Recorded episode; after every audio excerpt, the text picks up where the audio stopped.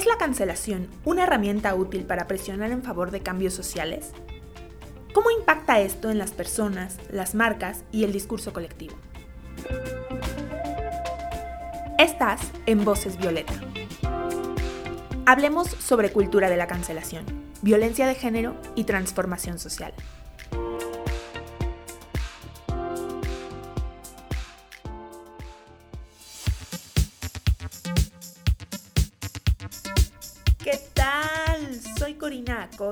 Y esto es Voces Violeta.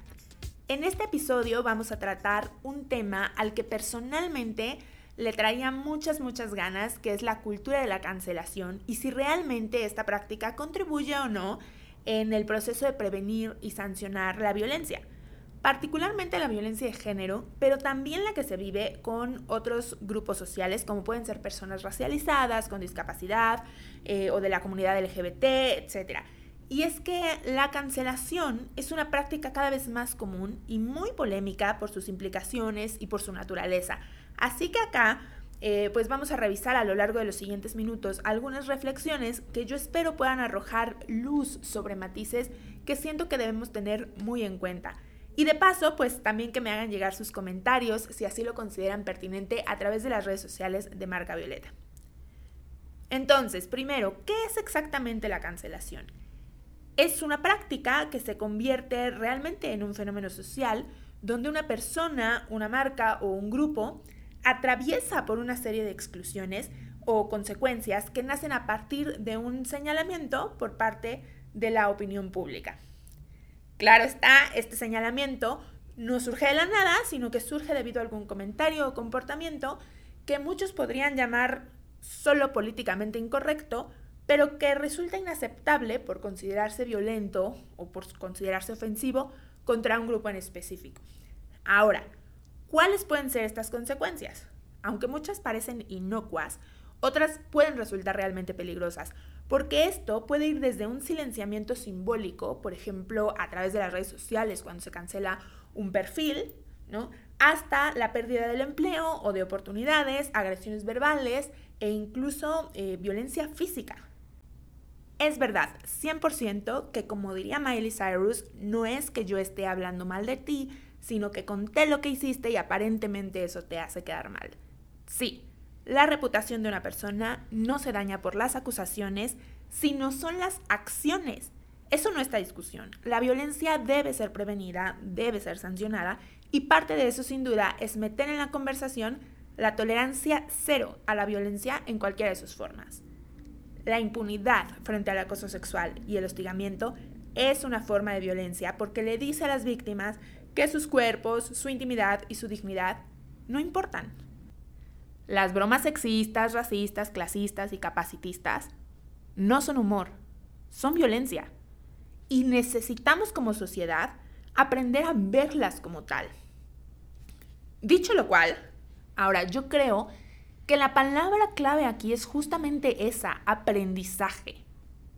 En la cultura de la cancelación, a menudo nos olvidamos de que la evolución, la transformación social, requiere de un proceso largo de aprendizaje, de desaprender viejos patrones para adquirir nuevos.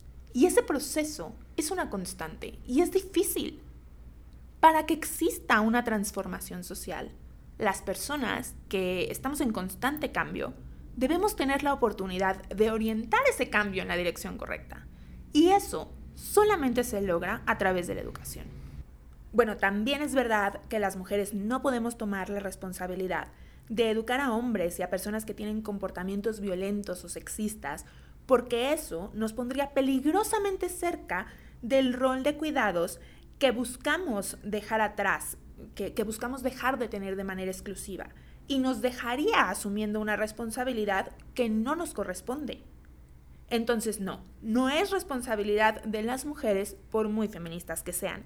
Es una responsabilidad colectiva. La educación es una responsabilidad colectiva.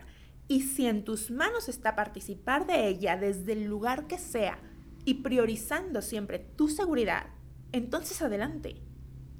Cuando adoptamos la cancelación como forma de accionar o como la única forma de accionar frente a cualquier tipo de comportamiento violento que consideramos por supuesto inaceptable o que es ofensivo, estamos cerrando los ojos al hecho de que estamos en un momento histórico de cambio, en el que el proceso de deconstrucción de cada persona, pues está en un momento distinto, en muchas ocasiones ni siquiera ha comenzado. Y por si fuera poco, estamos negando que existe la posibilidad de un cambio.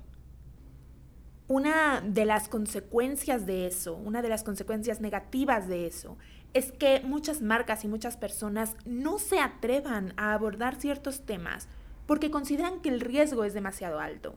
Ahora, la rabia es válida. El rechazo a determinados comportamientos que violentan los derechos humanos no solamente es válido, es necesario y tiene que ser contundente.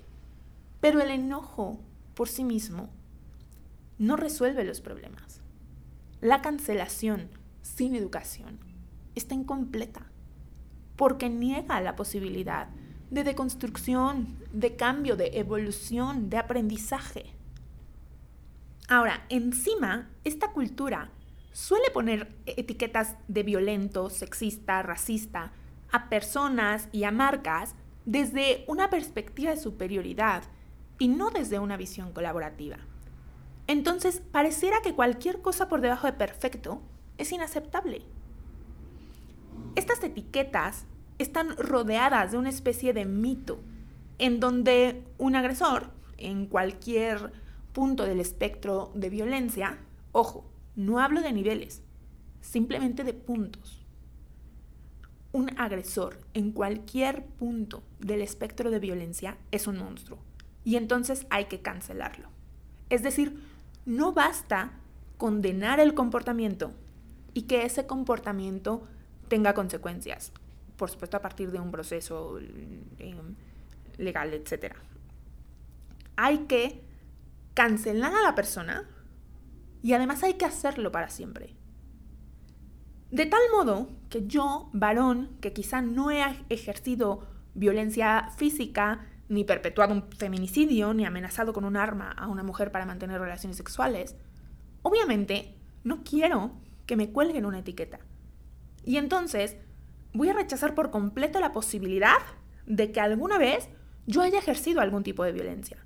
Me niego a revisar mis comportamientos y no aprendo. No tengo la oportunidad de aprender que muchas de las cosas que yo tengo interiorizadas y que siempre me han parecido normales, quizá constituyen un acto de violencia y que quizá han dañado a otras personas en el pasado.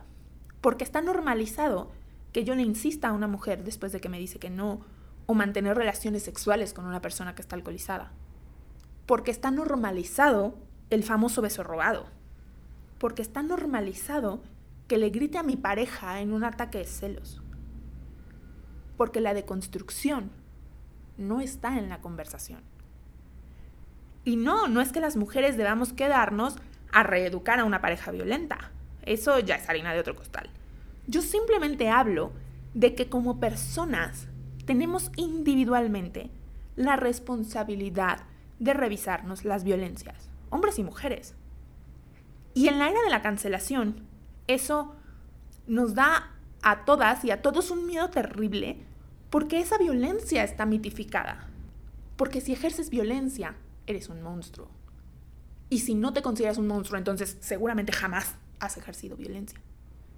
Es de ahí mismo que luego vienen estas creencias y comentarios de que no, es que mi mejor amigo es una persona estudiosa, es voluntario, apoya un montón de causas sociales, no puede haber violentado o incluso violado a la novia. ¿Cómo crees?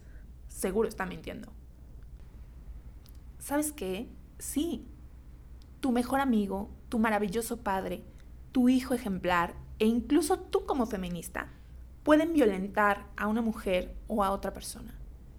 Porque la violencia no es algo que una persona es, es algo que una persona hace y que a veces tenemos excesivamente normalizada. Esto se pierde de vista en la cultura de la cancelación y es un obstáculo terrible al momento de reeducarnos y de cambiar comportamientos porque nos impide revisarnos.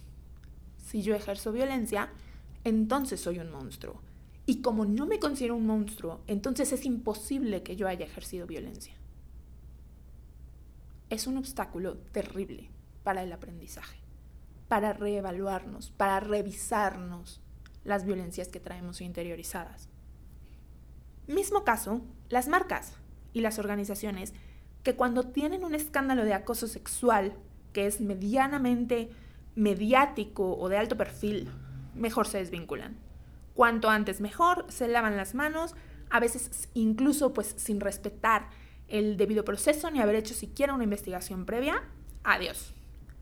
¿Por qué? Porque es mucho más fácil y más barato hacer eso que revisarse los protocolos, las brechas de género, las políticas de equidad y hacer la chamba de sensibilizar, capacitar y establecer líneas de acción y prevención al interior. Es más sencillo cancelar acuerdos y contratos que educar al personal y a la organización. Pero ese es lamentablemente un esfuerzo incompleto que, aunque quizá favorece la reputación en el corto plazo, no contribuye a la transformación social ni organizacional y por lo tanto no previene la repetición de esos acontecimientos en el futuro. De manera que el mes que viene o el año que viene siempre puede haber otro escándalo del estilo o más grande, ya sea por acoso y hostigamiento sexual, o por discriminación, o por violencia directa. Y eso es siempre un riesgo latente para la reputación de las marcas, tanto personales como comerciales y organizaciones eh, de la sociedad civil e incluso instituciones gubernamentales. Uf, sin duda este es un tema que da muchísimo de qué hablar. Lamentablemente este episodio ha llegado a su fin. Yo soy Corina Acosta, te agradezco muchísimo haberme prestado tus oídos en estos minutos. La siguiente semana no te pierdas el episodio en el que estaremos hablando sobre el lenguaje incluyente. Sí, no, cómo, cuándo y por qué debemos usarlo. Nuevamente, gracias por prestarme tus oídos. Esto ha sido Voces Violeta.